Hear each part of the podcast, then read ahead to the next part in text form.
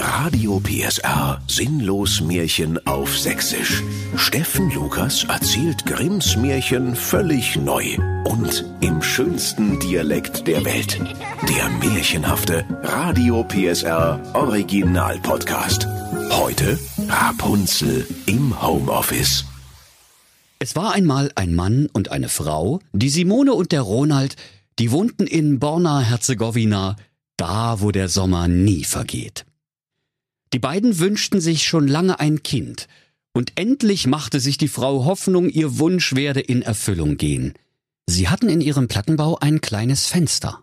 Daraus hatte man einen herrlichen Ausblick auf die Gartensparte zur schiefen Schaufel. Ein Garten war besonders schön. Der stand voll der lieblichsten Runkeln, Brennnesseln und Knöteriche. Er war aber von einem hohen Zaun umgeben, und niemand wagte hineinzugehen, weil er der bösen Nachbarin Frau Ulich gehörte, die ein böses Maul hatte und vor aller Welt gefürchtet ward. Eines Tages stand Simone an ihrem Fenster und sah in den Garten hinab. Da erblickte sie eine wackelige Laube, durch deren Türe man einen Zweijahresvorrat feinsten Klopapieres erspähen konnte. Rapunzel Soft achtlagig Superflausch mit Pfirsichduft. Das Papier sah so weich und poposchmeichelnd aus, dass es in ihrem Bauche sogleich rumorte und sie das größte Verlangen empfand, sich ausgiebig ihrer heimlichen Leidenschaft, dem Stuhlgange, zu widmen. Das Verlangen nahm jeden Tag zu, aber da sie wusste, dass sie keine der so begehrten Rollen bekommen konnte, da wurde sie schwermütig und sah blass und elend aus. Da erschrak der Mann Ronald und fragte zärtlich Was ist denn mit dir los, du alte Hippe? Ach, antwortete sie. Wenn ich kein Rapunzel Soft, achtlagig Superflausch mit Pfirsichduft aus dem Garten hinter unserem Haus bekomme, so sterbe ich, Ronald. Also mache was, du Vogel. Der Mann, der sie trotzdem sehr lieb hatte, dachte, also, ich jetzt meine Simone sterben lasse, da hole ich der von dem Klopapier, mag es kosten, was es will.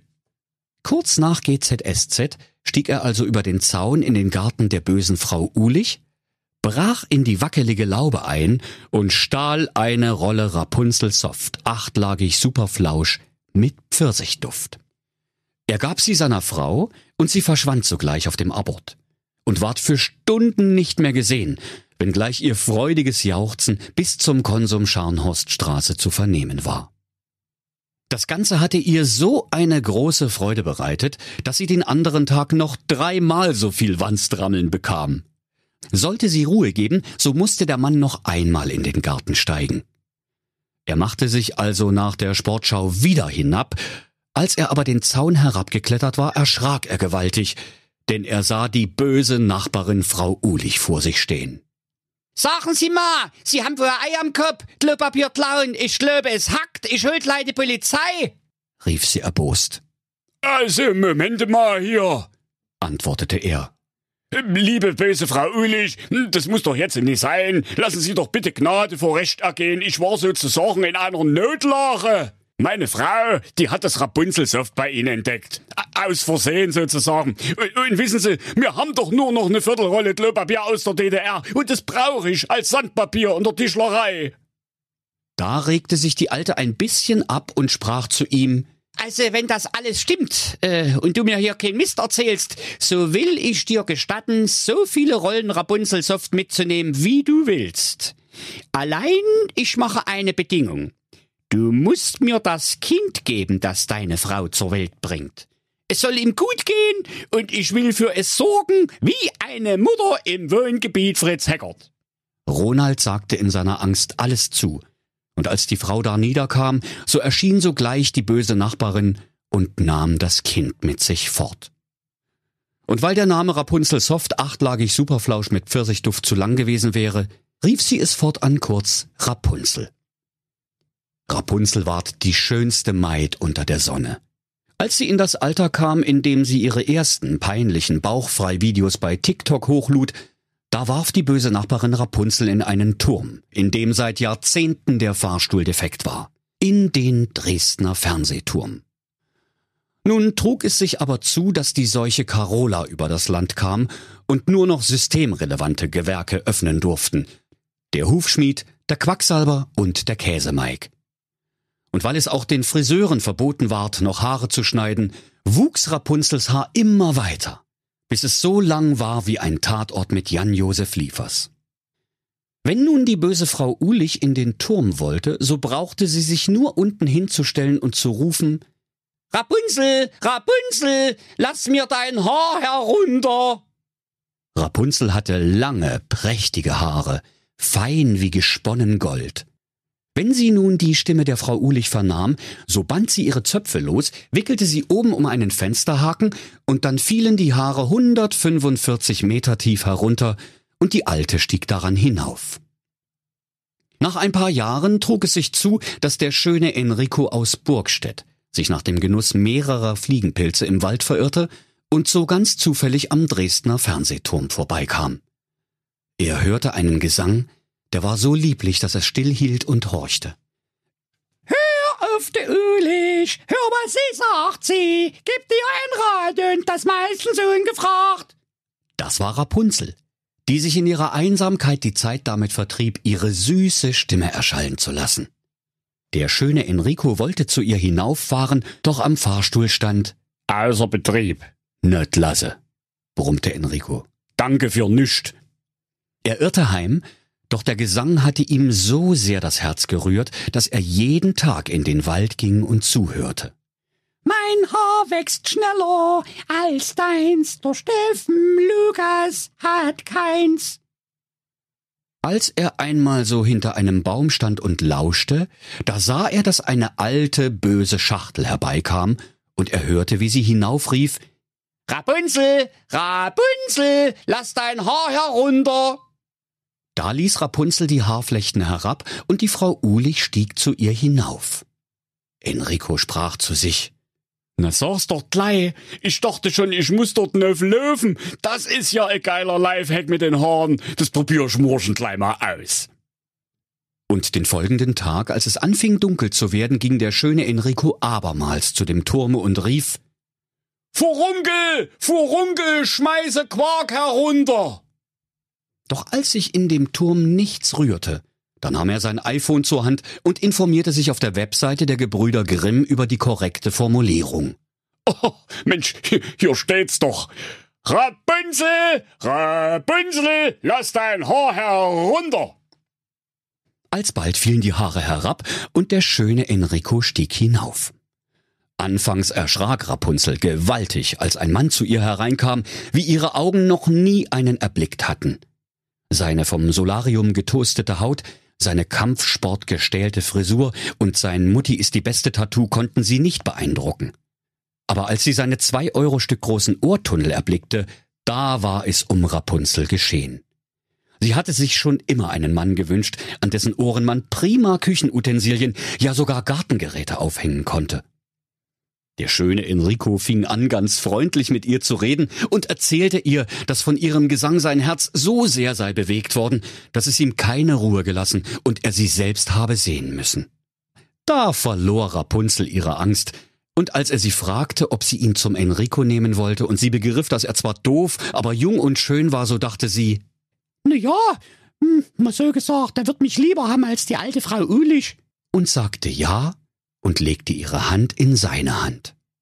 Sie sprach, Alles klar, kein Ding, Enrico, aber es gibt noch eh Problem. Ich weiß doch gar nicht, wie ich hier wieder runterkommen soll. der schöne Enrico guckte wie ein tiefer gelegter Golf, weil ihm auch nichts einfiel. Oder warte mal, sprach Rapunzel. pass auf, wir machen's folgendermaßen. Wenn du kommst, dann bringe doch einfach jedes Mal eine Rolle Klopapier mit. Ich will ein Seil draus drehen und dann machen wir hier einen Fisch und hauen ab auf deiner Enduro. Na, das klingt doch noch ein Plan. sagte Enrico. Gib mir Pfeif, Rapunzel, genauso machen wir's, da sind wir auf der sicheren Seite. Sie verabredeten, dass er bis dahin alle Abende zu ihr kommen sollte, denn bei Tag kam ja die Alte. Die Frau Ulich merkte auch nichts davon, bis einmal Rapunzel anfing und zu ihr sagte, Sagen Sie mal, böse Frau Ulich, meine Frage. Kann das sein, dass Ihnen die Quarantäne nicht bekommen ist, dass Sie Ihre gehamsterten Ravioli alle auf einmal gegessen haben? Oder warum sind Sie so fett geworden? Da erwiderte die Alte. Ich verstehe die Frage nicht. Rapunzel sprach. Na, mein schöner Enrico, der ist viel schneller hier oben bei Ihnen. Das dauert teilweise. Und außerdem rupt's mir bald die Extensions raus, so schwer sind Sie geworden. Da wurde die böse Frau Ulich aber zornig und rief. Ich habe mich wohl verhört.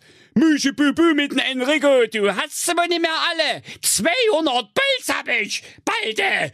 Dö. In ihrem Zorne packte sie die schönen Haare der Rapunzel, griff eine Schere und ritsch ratsch waren sie alle abgeschnitten und die schönen Flechten lagen auf der Erde.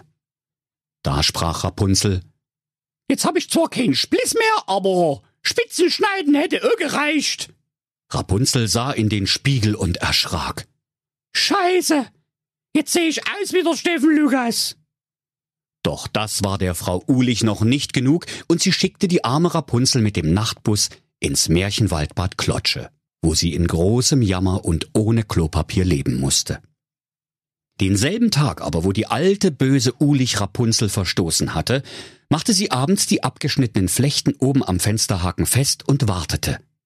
Denn wieder kam der schöne Enrico und rief Ravioli, Ravioli, ich hab nichts drunter. Äh, scheiße, warte mal. Ich hab's doch neulich erst gegoogelt, wie war denn das? Ach, ach so, warte. Rapunzel, Rapunzel, lass dein Haar herunter. Da ließ Frau Ulich die abgeschnittenen Haare von Rapunzel hinab. Enrico stieg hinauf, aber er fand oben nicht seine liebste Rapunzel, sondern die alte Frau, die ihn mit bösen und giftigen Blicken ansah wie ein Falschparker die Politesse. Aha! rief sie höhnisch.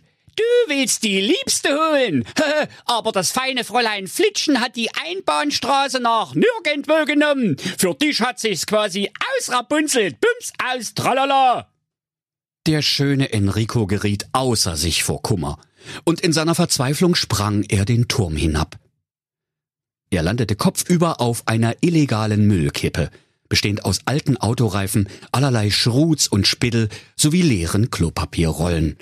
Das war sein Glück, denn so kam er mit dem Leben davon.